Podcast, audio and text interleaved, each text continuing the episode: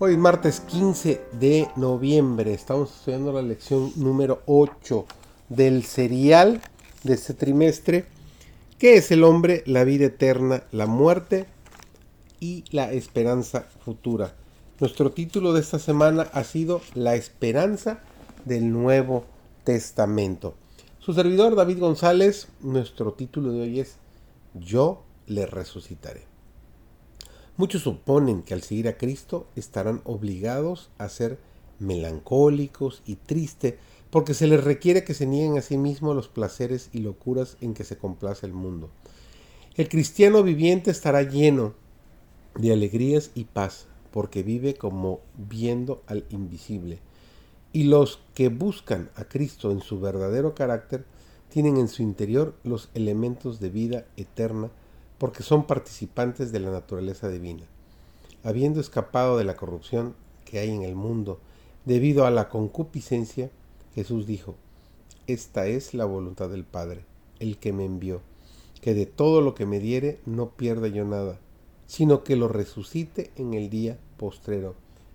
Y esta es la voluntad del que me ha enviado, que todo aquel que ve al Hijo y cree en Él tenga vida eterna y yo le resucitaré en el día postrero. Nos dice Juan capítulo 6 versículo 39 y 40. Cristo se hizo carne con nosotros a fin de que pudiésemos ser espíritu con Él.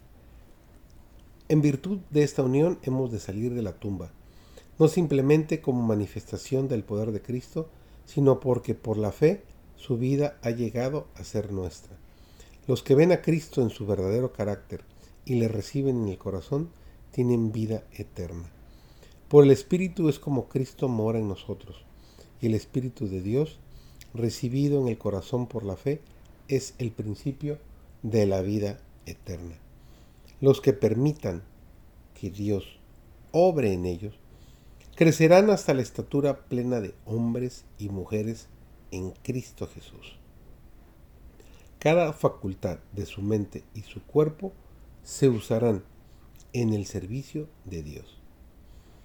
Él tiene maravillosas bendiciones que dar a los que lo reciban. Es poderoso en fortaleza y admirable en consejo. Por la administración del Espíritu Santo, habla para imprimir su imagen en nuestro carácter. Si nos alimentamos de Él, nos convertiremos en nuevas criaturas en Cristo Jesús. Las virtudes de un verdadero carácter cristiano, las excelencias que se revelan en el carácter de Cristo, se verán en la vida nacida del Espíritu.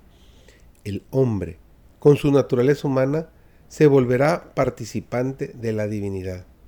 El poder del Espíritu, del poder de Cristo, santificará cada parte del ser difundiendo vida, difundiendo actividad y salud a todo el ser y produciendo eficiencia espiritual.